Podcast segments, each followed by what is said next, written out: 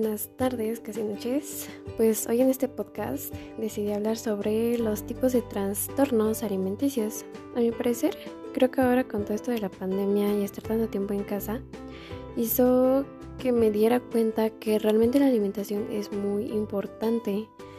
Porque en mi caso, al principio sí comía, pero de que puros dulces, pura botana y me di cuenta que pues no estaba bien y no era sano porque pues o sea, Chance y yo o como muchos nos ponemos a pensar eh, no, que no importa lo que coma, de todos modos el ejercicio me ayudará a bajar y pues no.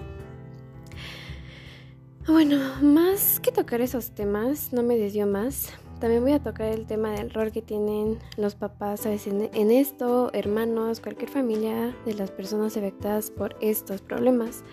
No soy especialista, pero eh, puse a investigar un poquito y lo voy a resumir muy rápido en este podcast. A lo poco que sé, siempre los problemas vienen de otros problemas. Así, por ejemplo, se dice que es de los más comunes. La verdad me guié muchísimo a esto gracias a que uno de los primeros podcasts que yo escuché fue acerca de esto y lo mencionaba un doctor sobre la ansiedad. Mm, o también parecer algún tipo de trauma em, por la niñez o no sé. Eh, más que nada, estos problemas no se ven tan notorios hasta la adolescencia o una edad adulta. Mm, estos, estos trastornos llegan a que los adolescentes tengan baja autoestima y aislamiento. Y también pues hay muchos signos y síntomas diferentes a los trastornos alimenticios. A veces son obvios, pero no siempre. A menudo una persona hará un gran esfuerzo por ocultar un trastorno alimenticio. Y lo menciono, queramos o no, nosotros como personas somos muy negativas a decir cumplidos o, o expresar cosas así, ¿no?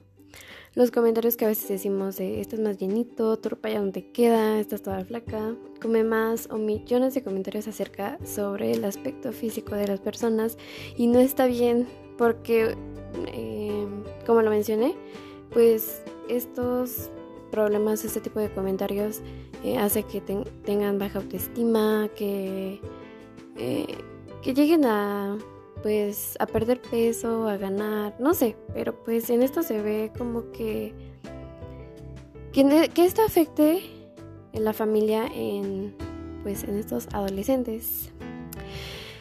Pero bueno, eh, ahora sí voy a hablar sobre los trastornos más comunes y más o menos una idea de lo que es. Esta información yo la saqué de páginas confiables de internet, y pues espero que sea lo correcto. Así que pues vamos a empezar.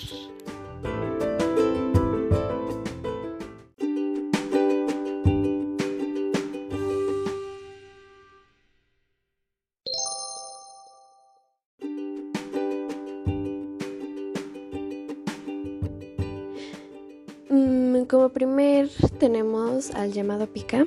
La verdad yo no lo conocía y pues se me hizo muy interesante porque, o sea, mm, bueno, pues ya que se dice que el pica consiste en el apetito y consumo de sustancias sin valor nutritivo, como papel, tierra o pintura.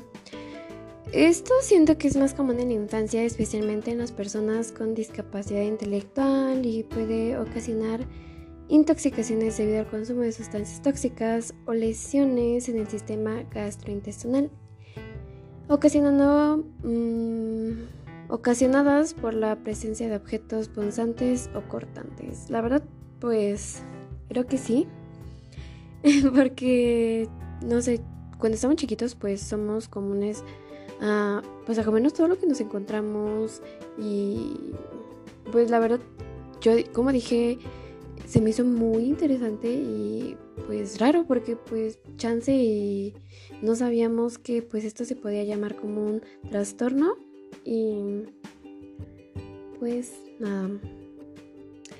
Este otro trastorno se llama por ruminación, bueno ya como segundo que tengo aquí. y dice que consiste en la regurgitación de alimentos, o sea, que la persona con trastorno por ruminación vuelve a traer a la boca alimentos anteriormente ingeridos, masticados mm, o dependiendo del caso, volviéndolos a tragar y arrojándolos afuera. Es más común en la infancia y puede traer como consecuencia déficit nutritivo, baja peso y caída de dientes, entre otras alteraciones. Ok, ok, para que nos demos un poquito más a la idea de esto, eh, bueno, investigué aquí. El rumen, este, o también llamado nuestra panza, eh, es uno de los comportamientos esofásicos del aparato digestivo, digestivo de los rumiantes. Está situado en el abdomen, entre el diafragma y la pelvis, y en comunicación directa con el esófago. Es una cámara fermentativa pregástrica que se caracteriza por tener y pues muchas cosas más. Bueno, eh, aquí les doy como este resumen porque chance y no sabían que era el rumen. Bueno, ahora sí que pues hablando de ese trastorno. Em, no sé, se me hace muy interesante la verdad. Es bueno, este Como tercer trastorno que tengo aquí, pues es de evitación o restricción de la ingestión de alimentos. Creo que ese es uno de los más comunes, donde nos, donde nos empezamos a saldar las comidas. Digo, empezamos de poquito, ¿no? Pero pues ahora sí que no sabemos que pues esto se puede hacer eh, o puede llevar a pues hacerlo trastorno, ¿no? Se dice que este trastorno Mm, es donde la alimentación que se manifiesta por la negación y evitación de ingerir alimentos, en ocasiones debido a, a características como color, el olor o la textura. Como consecuencia, la persona afectada tiene déficit nutrimentales que en algunos casos pueden poner en riesgo su vida. El trastorno de evitación también es más común en la infancia, aunque puede surgir y persistir en la adultez. Creo que sí, porque como, como lo vuelvo a decir, eh, es cuando, este, ay no, eh, no sé un ejemplo aquí, ¿no? A mí no me gusta el plátano y digo, ay no, pues entonces no voy a comer nada este, referente al plátano. No me gusta su textura, no me gusta su color y más o menos me quiero dar como que esa idea de que es esto, digo, es solamente un alimento, no, este, no es así como en general ya una comida, ¿saben?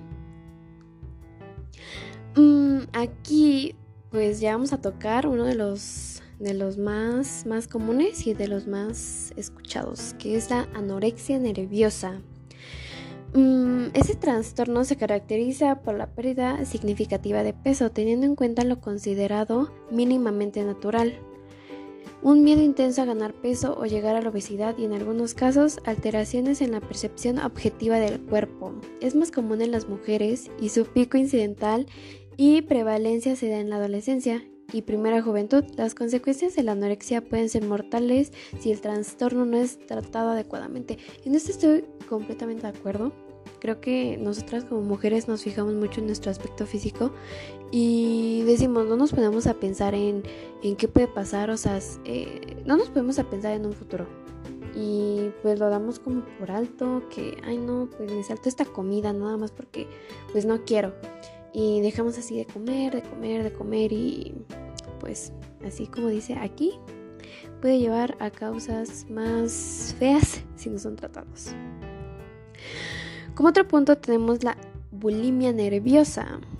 Eh, y este dice que las personas con este trastorno ingieren grandes cantidades de comida en poco tiempo, algo que se conoce como atracón, teniendo la sensación de no poder controlarlo como consecuencia se desarrollan conductas compensatorias que buscan minimizar la ganancia de peso, así es, provocándose el vómito. Al igual que la anorexia suele desarrollarse en la adolescencia y primera juventud y aumentar significativamente el riesgo de muerte. Pues sí, porque pues con esto nos lastimamos, nos lastimamos que el estómago y pues todo esto, la verdad, este pues pues no sé, para mí todo esto es como que muy feo porque digo, me, pongo a pensar en, las personas que llegan a tener como estos problemas y no sé, a veces es muy difícil si no se llega a tratar que salgan de ahí. Pero, pero no sé, pues, ma, pues esto también es ya después buscar como ayuda psicológica y es difícil, pero de que se puede, se puede. Mm, otro de los trastornos que viene aquí ya por último, de los que yo vengo a tocar, pues es el trastorno de atracones. Trastorno de atracones. En ese trastorno, la persona tiene episodios frecuentes de la ingesta descontrolada por la comida, superior a lo que se considera normal para su edad y circunstancias. Durante estos episodios, la persona tiene la sensación de no poder controlarlos. Al contrario de la bulimia nerviosa, no se asocia a conductas compensatorias. O sea, en esto pues nada más comes y pues hasta ahí. Eh, este trastorno está asociado más al riesgo de enfermedades cardiovasculares u otros trastornos asociados a la obesidad. Yo la verdad no sabía esto y, también soy de que lo que se me antoja pues me lo como. Y no, no, o sea, yo con esta investigación, la verdad, me estoy dando cuenta de que, no sé, hay muchas cosas que, que, que, por alto, ¿no? Como, como lo vuelvo a mencionar, siento que con esta cuarentena, como. Pues aquí lo menciono, esta aplicación llamada TikTok se puso muy de moda. Y pues que las, las chavas, las niñas, subían sus videos eh, de que de su proceso de bajar de peso, que sus dietas y, digo, no está bien, digo, está bien, ¿no? Que quiere seguir la rutina de ejercicio y así, pero este, digamos, seguir una dieta así, pues siento que tampoco va porque pues decimos cada quien es diferente a su índice de masa corporal, es su metabolismo o o no, no sé, chance nosotros decimos, no, es que yo quiero perder grasita, pero quiero ganar músculo. Y a veces nos hacen creer que pues esa dieta es para eso y a veces no y no sé, siento que estos temas pues los deberíamos de ver más como con gente que sabe de lo que está hablando, este, especialistas, nutriólogos, eh, todo esto, o sea, no dejarse llevar nada más por, por pues por estas influencers. Digo, pues yo, yo, yo también soy de que...